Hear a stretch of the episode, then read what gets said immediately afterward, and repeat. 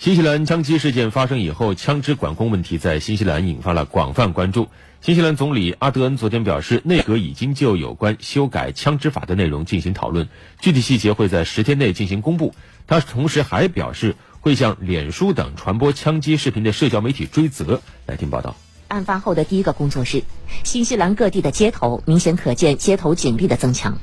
在案发地附近，各种悼念活动继续进行。络绎不绝的悼念者送来鲜花，也有人唱起缅怀逝者的挽歌，或是跳起传统毛利舞蹈，祈祷逝者安息。在澳大利亚悉尼，一群冲浪运动员为遇难者们举行了一场水中祭奠。与此同时，有关案件的调查和枪支管控问题仍是各方最为关注的后续问题。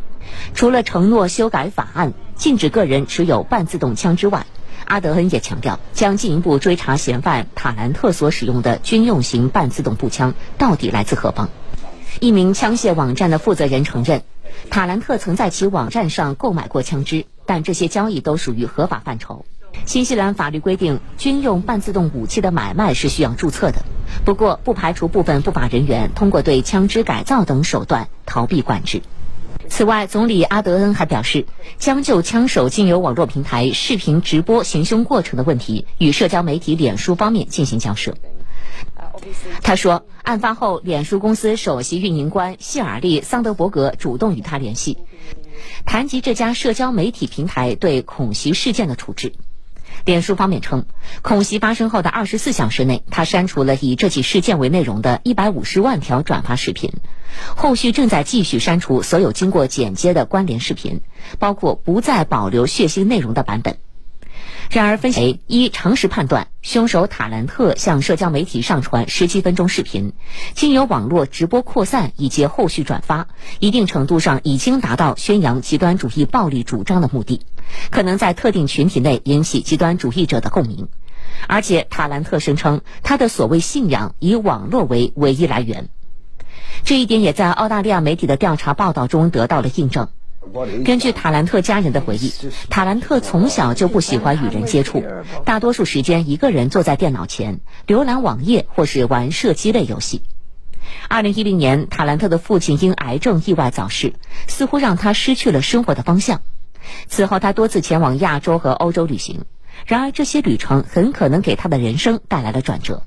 目前，包括克罗地亚、保加利亚、土耳其、匈牙利等国在内的一些国家，已经开始着手调查塔兰特的出入境记录和他逗留期间的活动。